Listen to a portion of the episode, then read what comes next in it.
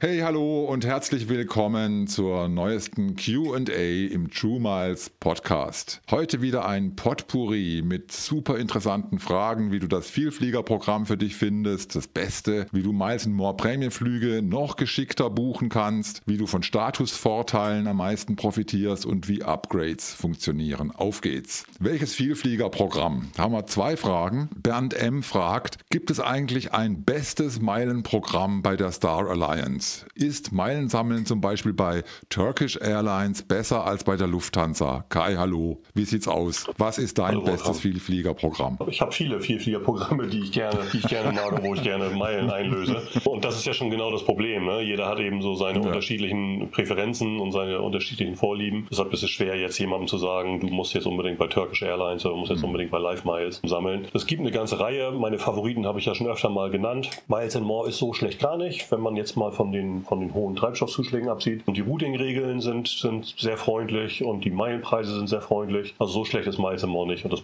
das Schöne ist eben, dass du Miles More Meilen ja an jeder Ecke in Deutschland sammeln kannst. Mhm. Das, da kommt es ja auch immer ein bisschen drauf an. Ne? Was hilft es mir, dass ich bei Turkish Airlines Miles and Smiles die Prämienflüge zwar deutlich günstiger buchen könnte, ich aber keine Meilen habe, weil es in Deutschland einfach nicht möglich ist, da Meilen zu generieren, außer durch Fliegen. Ne? Und mhm. deshalb macht das keinen wirklichen Sinn. Turkish Airlines ist für den Status sehr günstig. Äh, Live 5 Miles ist sowohl für den Status wie auch für Prämienflüge günstig, wenn man da Meilen kaufen kann. Und ja, ansonsten werden die meisten ja wahrscheinlich ohnehin bei Miles and More hängen bleiben, einfach weil man in Deutschland da so schön Meilen generieren kann. Kommen wir nach Südamerika oder speziell zu Südamerika, das beste Vielfliegerprogramm, wenn ich häufig nach Südamerika fliege. Und zwar fragt der Manuel, er fliegt richtig häufig nach Bogota und äh, nach Panama und macht im Jahr 500.000 Amex-Punkte. Welche Programme oder Meilenbuchungen empfiehlt Kai für jemanden, der privat regelmäßig nach Südamerika fliegt und so viele Punkte sammelt? Es drängt sich natürlich fast schon ein bisschen auf, wenn man nach Südamerika fliegt, dann auch ein südamerikanisches Vielfliegerprogramm, nämlich Live Miles, zu nutzen. Da helfen ihm allerdings all seine, seine ähm, Amex-Punkte nichts, denn die kannst du eben mit der deutschen Amex jedenfalls nicht transferieren zu Live Miles. Aber du kannst eben Live Miles kaufen. Ansonsten stark in, in äh, Südamerika ist vor allen Dingen Iberia, One World Airline mhm. aus der IAG. Da kommst du sehr, sehr günstig hin, allerdings sind die Verfügbarkeiten da sehr schwer. Und Air France, KLM haben auch eine ganze Reihe von Strecken nach Südamerika. Die haben das Problem, dass du da ein dynamisches Preissystem hast. Das heißt, heute kostet der Flug 50.000 Meilen und morgen kostet er 150.000 Meilen. Aber wenn man eben mal einen Flug zu 50.000 findet, dann ist es in jedem Fall ein guter Deal. Dann kommen wir zu Miles and More. Und zwar haben wir jetzt schon mehrfach diesen Stop-Over-Trick erwähnt und besprochen. Und da fragt Benny B2425, wie funktioniert das denn mit der Buchung für einen längeren Aufenthalt. Also wie stelle ich es bei der Buchung an, dass ich beispielsweise nach Montreal fliege, um den Roadtrip nach Los Angeles oder sowas zu machen und auf dem Rückweg noch nach Miami für eine Woche, bevor ich nach Deutschland zurückfliege. Wenn ich bei der Miles More Suche schaue, kommt ja immer nur ein Gabelflug, hatten wir auch besprochen. Und die zweite Frage, funktioniert sowas auch bei Meilenschnäppchen? Fangen wir mit der zweiten Frage an, die ist nämlich leicht zu beantworten, nein.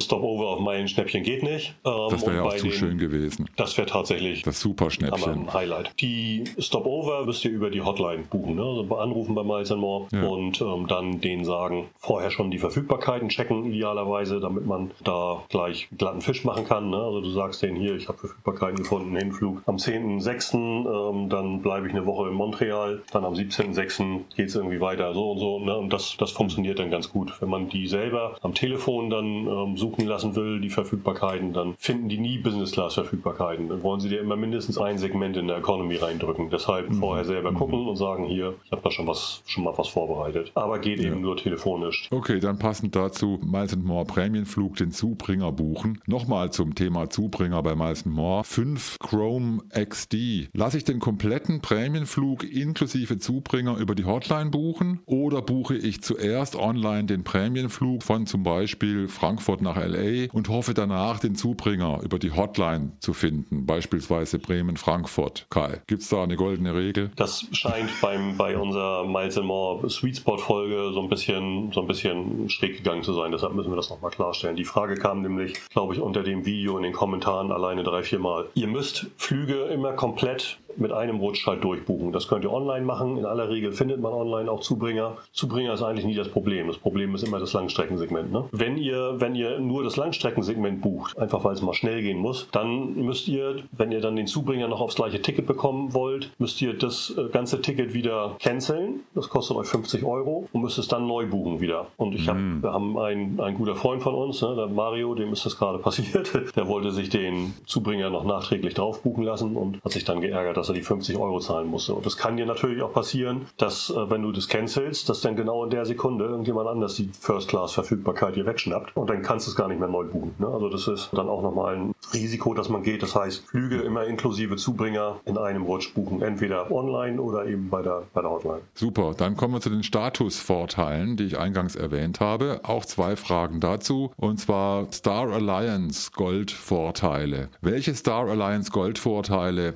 hat eigentlich jemand, wenn er eine Begleitperson mitnimmt? Gelten die Vorteile auch für die Begleitperson, Kai? Gute Frage. Eine richtig äh, offizielle Antwort gibt es da gar nicht. Klar ist, die Begleitperson darf mit in die Lounge, da gibt es eine Regel zu. Aber was eben so die Priority Services angeht, den Priority Check-in, Priority Luggage, darf die Begleitperson auch ein zweites Stück Gepäck dabei haben und so weiter. Das ist nicht ähm, veröffentlicht. Deshalb muss man davon ausgehen, dass diese Vorteile erstmal nur für den Statusinhaber gelten. Jetzt gibt es aber natürlich Vorteile, die sind leichter zu gewähren von, von Leuten, die da vor dir stehen, wenn du da einfach mit der Begleitperson auftauchst. Wenn du am Check-in auftauchst mit deiner, mit deiner Partnerin oder deinem Partner und zusammen einchecken willst, dann werden die nicht sagen, nee, also hier, die Dame muss aber da bitte da hinten auf die billigen Plätze ja. und sich an der Economy anstellen. Freigepäck wird es nicht geben für die Begleitperson, das wird nicht klappen und sehr wahrscheinlich auch nicht die Sicherheitskontrolle. Kann ich mir nicht vorstellen, dass man da an der Sicherheit dann ähm, die Diskussion anfangen kann, darf die Begleitperson mit, mit durch oder nicht. Bei allen anderen, so bei den Priority Services, dass der Koffer dann auch einen Priority-Anhänger bekommt von der Begleitperson, das wird wohl klappen. Priority Boarding wird wohl auch kein Problem sein. Lounge ist wie gesagt auch kein Problem. Insofern der Großteil der Vorteile, die kann man tatsächlich auch mit beiden beanspruchen, aber eben das zweite Gepäckstück und die SICO wahrscheinlich nicht. Also es gibt keine offiziellen Regeln, es kommt auf einen starken Auftritt an und auf Verhandlungsgeschick vor Ort. Statusvorteile ab wann? Wenn ich die notwendigen Statuspunkte für den Frequent Traveler oder den Senator erreicht habe, wird mein Status sofort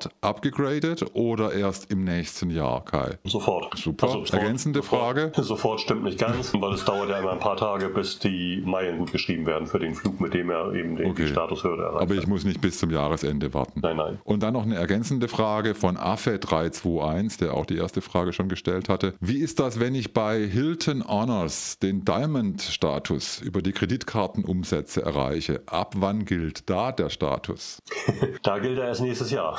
Das ähm, ist, ist, ein schönes, schönes, Beispiel, schönes Beispiel dafür, dass Sachen nicht immer logisch sein müssen. Also vielleicht müssen ja. wir den Leuten erstmal erklären, was der Hilton-Status über Kreditkartenumsätze ist. Ne? Hilton Honors ist, ein, ist eben das äh, Vielschläferprogramm der Hilton-Gruppe. In Deutschland gibt es eine Kreditkarte für Hilton Honors. Wird von der DKB, äh, DKB Bank rausgegeben. Und wenn man äh, mit dieser Karte im Jahr 20.000 Euro Umsatz macht, dann bekommt man in diesem Programm den höchsten Status, nämlich den Diamond-Status. Den Gold-Status bekommt man geschenkt, wenn man die Karte beantragt, aber den höchsten Status, den Diamond-Status, dafür muss man 20.000 Euro Umsatz machen. Und wenn man diese 20.000 Euro geschafft hat, bekommt man da aber nicht den Status sofort, sondern der gilt dann eben nur fürs folgende Kalenderjahr. Wir machen okay. übrigens nächste Woche machen wir eine Folge zu Hilden Honors, dann bekommt ihr das ganze, ja, sehr guter Hinweis. Das ganze ja. Tablett sozusagen. Ja. Ich hätte jetzt noch eine Frage. Ist Vielschläferprogramm eine offizielle Bezeichnung oder Copyright Kai Berke? In Analogie zum Vielfliegerprogramm macht Vielschläferprogramm irgendwo Sinn. Deshalb ist das, glaube ich, okay. irgendwann mal hängen geblieben bei mir. Ja, wir recherchieren das und wir kommen ja noch öfters hier im Podcast. Dann noch zu den Upgrades. Da haben wir auch immer wieder Fragen. Wir haben zwei Fragen hier jetzt mal rausgegriffen für diese Episode. Und zwar ein ganz spezielles Thema Code Share. Ein von Lufthansa durchgeführter Flug, operated by Lufthansa, für Singapore Airlines auf der Strecke Frankfurt-Singapur kann laut Senator Hotline nicht abgegradet werden. Ich wollte, und zwar fragt Özgür, ich wollte mit Cash upgraden, um On-Circle-Meilen zu sammeln. Weil es ein Codeshare-Flug ist, ist ein Upgrade weder via Gebot noch direkt bezahlt möglich. Was habe ich falsch gemacht, fragt Özgür. Kai, was hat er falsch gemacht? Er hat den Flug bei der falschen Airline gebucht, wahrscheinlich weil sie ein bisschen günstiger war. Er hat den Flug bei Singapore Airlines gebucht und der Flug wird aber durchgeführt von ähm, Lufthansa. Das sind eben diese Co-Share-Abkommen innerhalb von Allianzen, aber auch einfach so zwischen, zwischen Partner-Airlines mhm. mit untergibt. Das Problem bei der Geschichte, also da sind viele Begriffe, die wir vielleicht mal noch mal kurz klären müssen. Hon Circle Meilen gibt es ja inzwischen nicht mehr, sondern jetzt sind es ja Hon Circle Punkte. Der Hon Circle Status ist der höchste Status im Miles More Statusprogramm und mhm. den erreichst du eben nur mit Hon Circle Punkten. Und Hon Circle Punkte sind nicht nur Punkte, die ausschließlich auf Lufthansa und Miles More Airlines geflogen werden, sondern es muss auch noch Business oder First Class sein. Also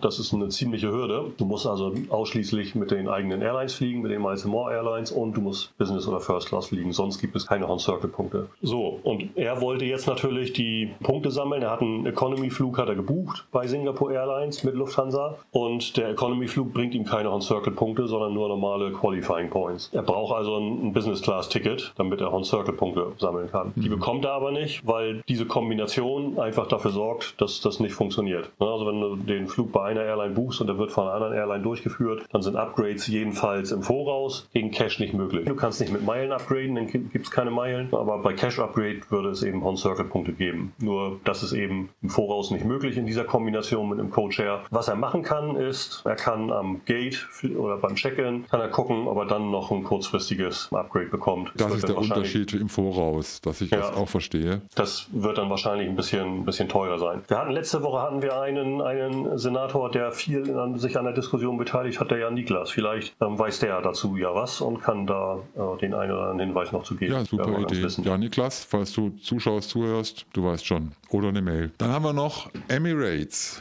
Auch da gibt es Upgrades, auch das hatten wir schon mal besprochen in der Folge. Ich meine mich sogar zu erinnern, dass Emirates Upgrades gar keine so schlechte Idee sind. Der Herr Kapitän, der Herr Kapitän 7437 fragt, meine Partnerin fliegt beruflich im Mai von Hamburg nach Singapur. Bezahlt bekommt sie leider nur Economy. Ich werde sie begleiten und würde eigentlich gern mit ihr zusammen Business fliegen. Das verstehe ich. Flug ist noch nicht gebucht. Macht das überhaupt Sinn bei irgendeiner Airline? Fragt der Herr Kapitän, den gekauften Economy-Flug auf Business mit Meilen abzugraden, Kai? Bei den allermeisten Airlines bzw. Vielfliegerprogrammen nein, weil die Preise einfach zu teuer sind. Ne? Wir hatten da eine, eine eigene Folge zu gemacht. Miles and More lohnt sich nicht. Du kriegst vor allen Dingen auch kein, sofortige, kein sofortiges Okay, sondern du musst halt irgendwie warten bis kurz vorm Abflug. Dann erfährst du am Ende erst, ob du tatsächlich nur in der Business Class sitzt oder in der Economy. Ja. Deshalb ist ähm, Miles and More keine gute Idee. Nun wird die Strecke Hamburg-Singapur ja auch von Emirates bedient. Und Emirates Emirates ist als Vielfliegerprogramm. Skywards ist jetzt nicht so wahnsinnig attraktiv, hatte ich häufiger schon mal was dazu gesagt. Ähm, aber sie haben einen Vorteil und zwar kann man die ähm, Upgrades sofort bei der Buchung, also Verfügbarkeiten vorausgesetzt, bei der Buchung kann man direkt upgraden, wenn es ein Upgrade dafür gibt eben. Ne? Man muss also nicht warten bis kurz vor und es ist dann nicht Glücksspiel, sondern man weiß beim